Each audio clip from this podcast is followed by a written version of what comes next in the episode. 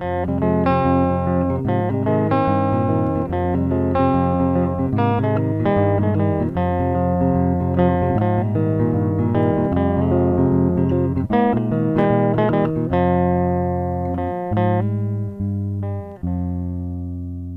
weißt du was? Was denn? Ich fürchte, wir müssen unsere Beschreibung bei Spotify ändern, weil wir sind jetzt nicht mehr zwei Filzköpfe, sondern nur noch einer.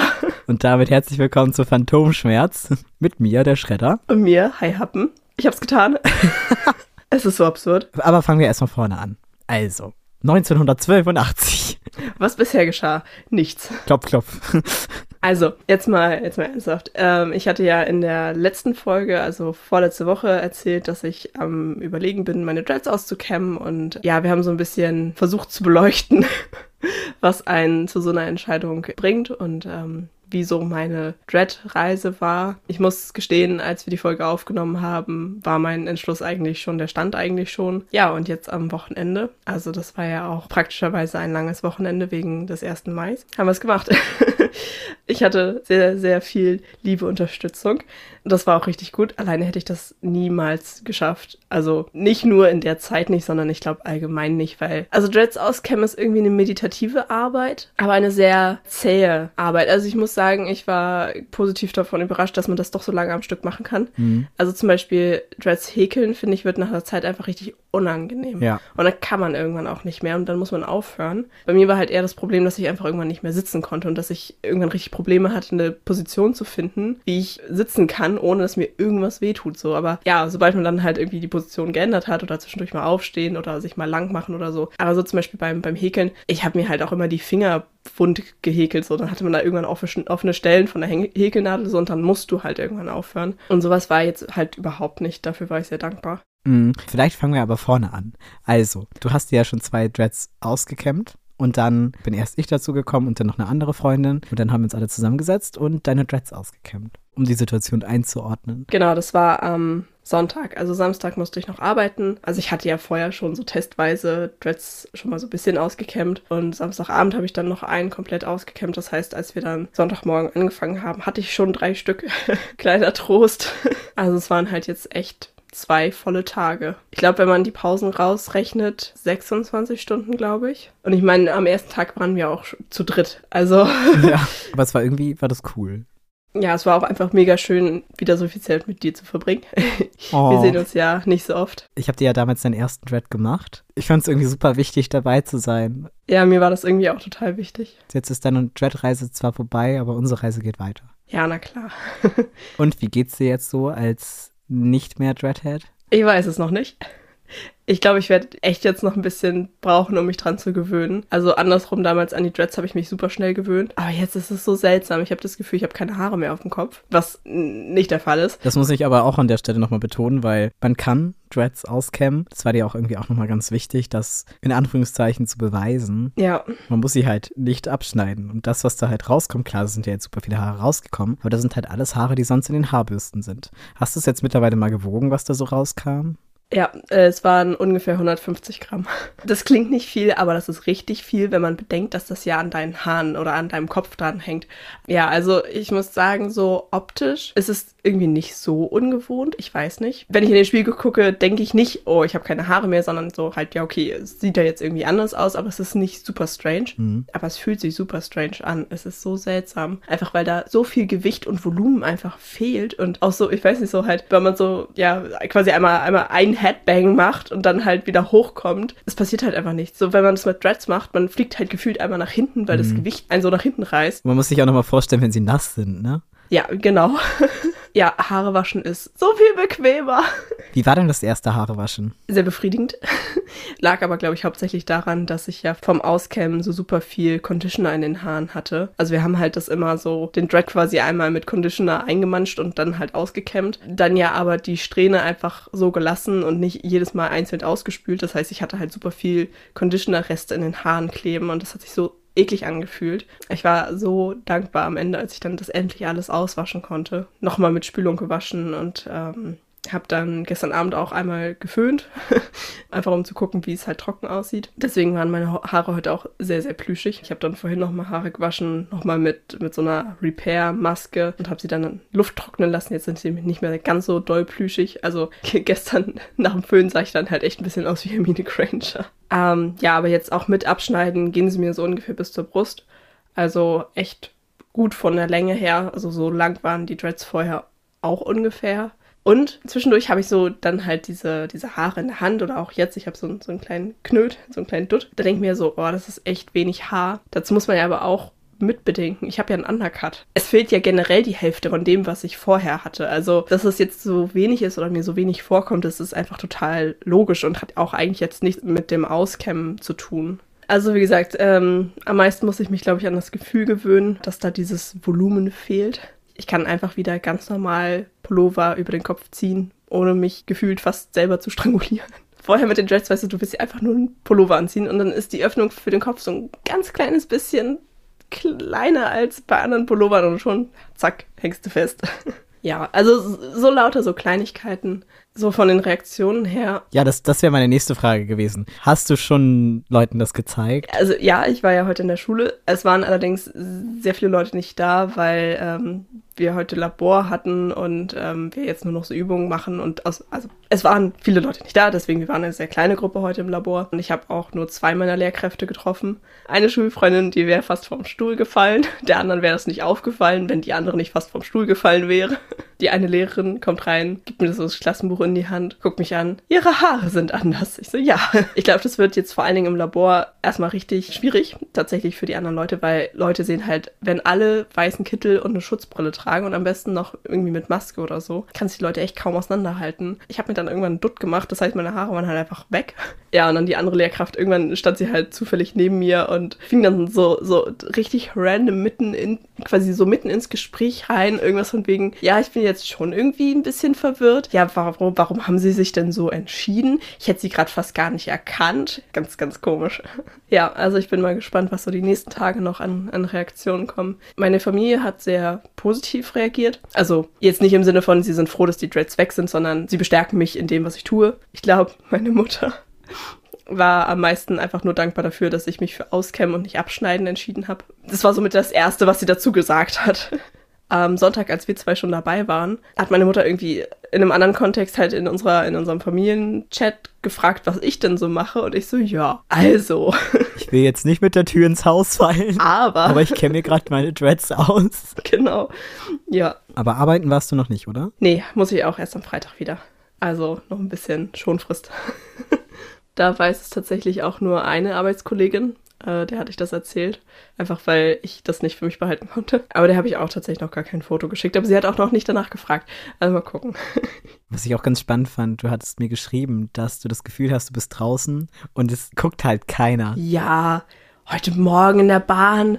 Das war so seltsam das klingt so unglaubwürdig, wenn ich das erzähle. Aber ich habe mich heute Morgen gefühlt wie ein Ninja. Mich hat niemand beachtet. Und mir ist heute Morgen in der Bahn erst so richtig aufgefallen, dass man mit Dreads doch immer noch mehr angeguckt wird. Also gar nicht unbedingt, dass die Leute irgendwie starren, weil es super seltsam ist. Ich meine, ich wohne in, in einer sehr großen Stadt, so da laufen immer mal wieder Leute mit Dreads rum. Also die Leute kennen es an sich. Also ich meine, gut, ich bin ja auf dem Dorf groß geworden und da war das schon so, dass man dann viel angegafft wurde, weil es da halt einfach super selten war. Ja, aber trotzdem, es ist einfach, glaube ich, die Leute gucken eher nochmal hin. Es ist halt einfach auffälliger. Und ich meine, ich kenne das ja von mir selber auch. Wenn ich irgendwo eine Person mit Dreads sehe, gucke ich auch zweimal hin, einfach weil ich Dreads schön finde und mir das dann angucken möchte. So. Und ich kann mir halt vorstellen, dass es vielen anderen auch so geht. Und es ist halt einfach was anderes als offene Haare. So. Und ich glaube, deswegen gucken Leute einen potenziell halt echt einfach noch ein zweites Mal an oder gucken länger hin. Oder ja gut, manche Leute finden es auch einfach seltsam und starren dann. Das ähm, hat man natürlich auch. Ja, aber dieses, dass, dass Leute dich wirklich bewusst angucken, das ist halt jetzt nicht mehr. Ja, wie gesagt, ich habe mich total unsichtbar gefühlt. Aber irgendwie, also es war nicht schlecht. Aber ich dachte mir so, ich könnte jetzt auch einfach ohne Maske eine Bank überfallen. Niemand, wird's, niemand wird sich an mich erinnern. Also so weit würde ich jetzt nicht gehen. Immerhin bist du jetzt neun Finger High haben, daran erinnert man sich. Mit brauchst du ein neues USB.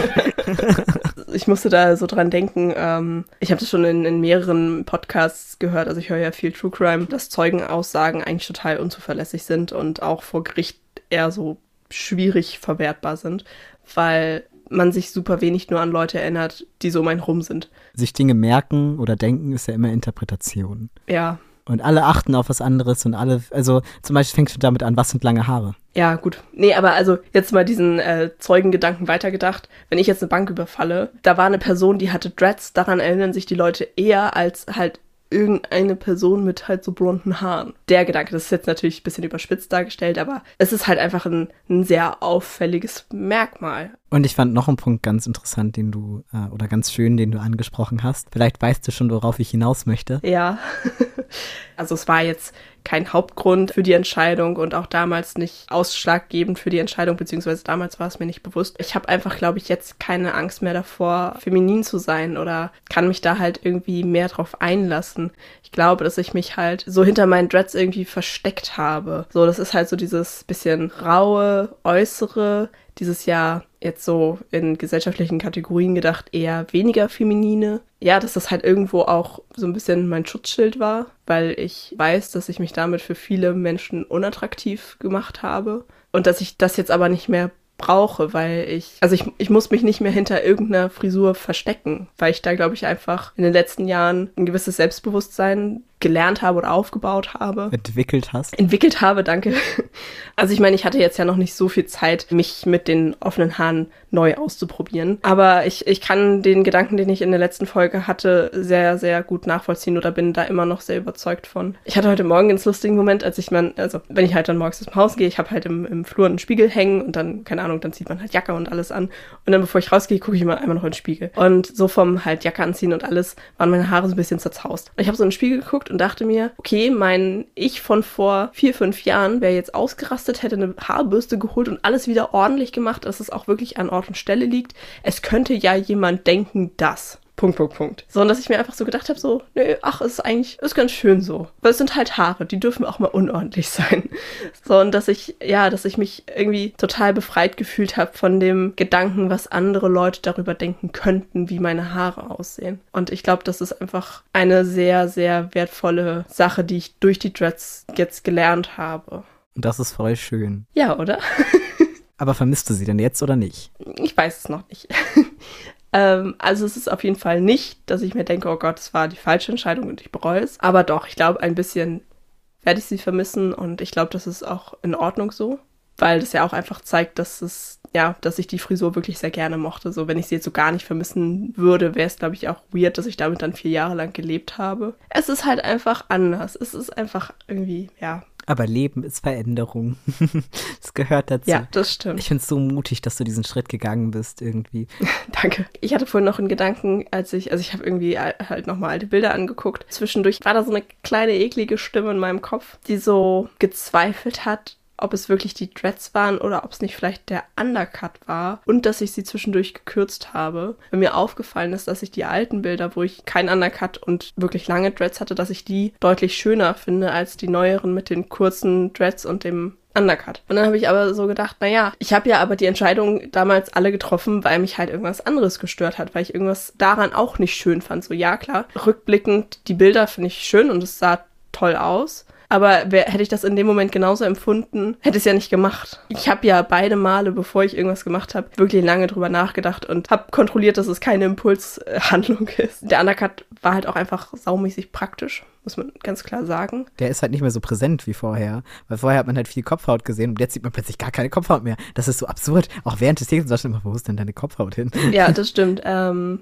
also ich werde den Undercut jetzt erstmal rauswachsen lassen. Aber tatsächlich kann man den unter den offenen Haaren ganz gut verstecken. Und ich habe vorhin schon so gedacht, ob ich nicht vielleicht dann irgendwie so ein, wie heißt das dann, so ein Mohawk, also dass man halt nur die Seiten kurz hat, aber hinten lang, dass ich das vielleicht irgendwie beibehalte, weil ich es tatsächlich echt ganz schick finde, dass das so über den Ohren so frei ist irgendwie. Mhm, aber es sieht wirklich gut aus. Ach, was ich eben noch sagen wollte zu Thema Entscheidungen und ob ich mich vielleicht irgendwo falsch entschieden habe. Den Gedanken kann man halt endlos zu Ende spinnen, weil ich habe so gedacht, okay, warum habe ich denn meine Dreads dann irgendwann gekürzt? Weil das unten, ich hatte sie ja unten bunt gefärbt und die Farbe hat mich gestört und die waren halt vom Färben total kaputt. Bereue ich es vielleicht einfach nur, dass ich sie damals gefärbt habe. Aber nee, das ist es auch nicht, weil das hat mich in dem Moment ja sehr glücklich gemacht. Und ich habe ja bestimmt zwei Jahre lang sehr glücklich mit der Farbe gelebt. Also kann man auch da nicht sagen, dass ich diese Entscheidung bereut habe. Weißt du, was ich meine? Hm, ja. Also, ich bereue nichts.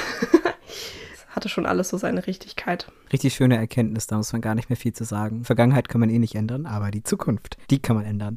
Eine erste Änderung ist ja für uns auch aufgetreten. Und zwar haben wir letzte Woche das erste Mal seit der Geschichte von Phantomschmerz keine Folge veröffentlicht. Wie ging es dir damit? Oh, mir ging's, mir ging's gut.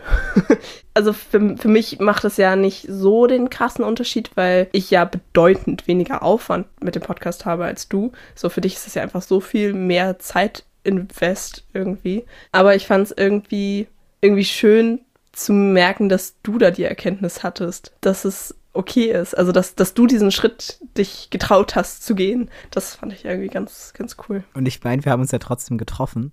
Es war trotzdem super komisch, das nicht zu machen. Aber es wird ja leider die nächste Zeit nicht besser bei mir. Ich weiß auch nicht so genau, ob das so klug war, aber mir ist neulich mal aufgefallen, dass ich jetzt die nächsten zwei Monate auf jeden Fall einen Vollzeitjob, ein Vollzeitstudium, einen Nebenjob und zwei Podcasts habe. Und dann noch Volunteering. Ach, wer muss schon schlafen? Wird völlig überbewertet. Dein Tag hat jetzt 24 Stunden. Dann kriegst du es vielleicht gerade so unter. Aber bei manchen Dingen ist es auch gut, wenn sie sich nicht verändern, wie zum Beispiel, was war denn deine Dauerschleife der Woche? King for a Day von, ich hoffe, ich spreche es richtig aus, bestimmt nicht, Pierce the Wheel. Ihr werdet sehen. Wir haben den Song gehört, als wir deine Dreads ausgehäkelt haben. Ausgehäkelt, als wir deine Dreads ausgekämmt, als wir deine Dreads ausgekämmt haben und da fand ich den auch schon richtig gut. Und der ist jetzt auch tatsächlich momentan bei mir in der Heavy Rotation Playlist mit reingerutscht. Und bei mir ist es aber bisschen dumm, Smarton Boy von Beat. Weiß nicht warum. Halt so richtig random. Wahrscheinlich, weil wir es irgendwo gehört haben und seitdem geht es mir nicht mehr aus dem Kopf. Und ja, dann würde ich sagen. Wir tauchen ab. Und bis zum nächsten Mal bei Phantomschmerz. Tschüss. Tschüss.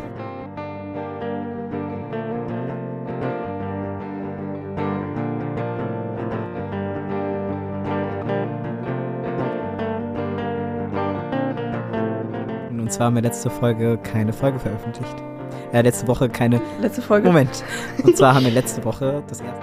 Ich versuche das gerade in, in einem Satz zusammenzufassen. Ist egal. Ich glaube, ich komme noch nicht weiter. Na, ist dein Stativ zusammengebrochen? Nein, ich hab's umgeschmissen. Der Schreck war zu groß. Ich bin ein bisschen doof. Und ein bisschen zu nah am Mikro. okay, Dauerschleife der Woche? Kein harten Cut, warte. Kriegen wir das Thema irgendwie elegant zu Ende? Naja, wir hatten ja die Abmoderation mit der Veränderung. Achso, dann habe ich was. Ähm. Ach, ich weiß immer, warte. Gedanken. Deutsche Sprache. Sätze bilden. Ein gutes Stück länger als schulterlang. Ja, ein gutes Stück. Off-topic, ich will nicht sagen, es geht, die gehen zu meinen Nippeln. Das ist eine. Seltsam. Hä, hey, wie sagt man das denn? Äh, bis zur Brust, sagt man. Ja? Ich glaube ja.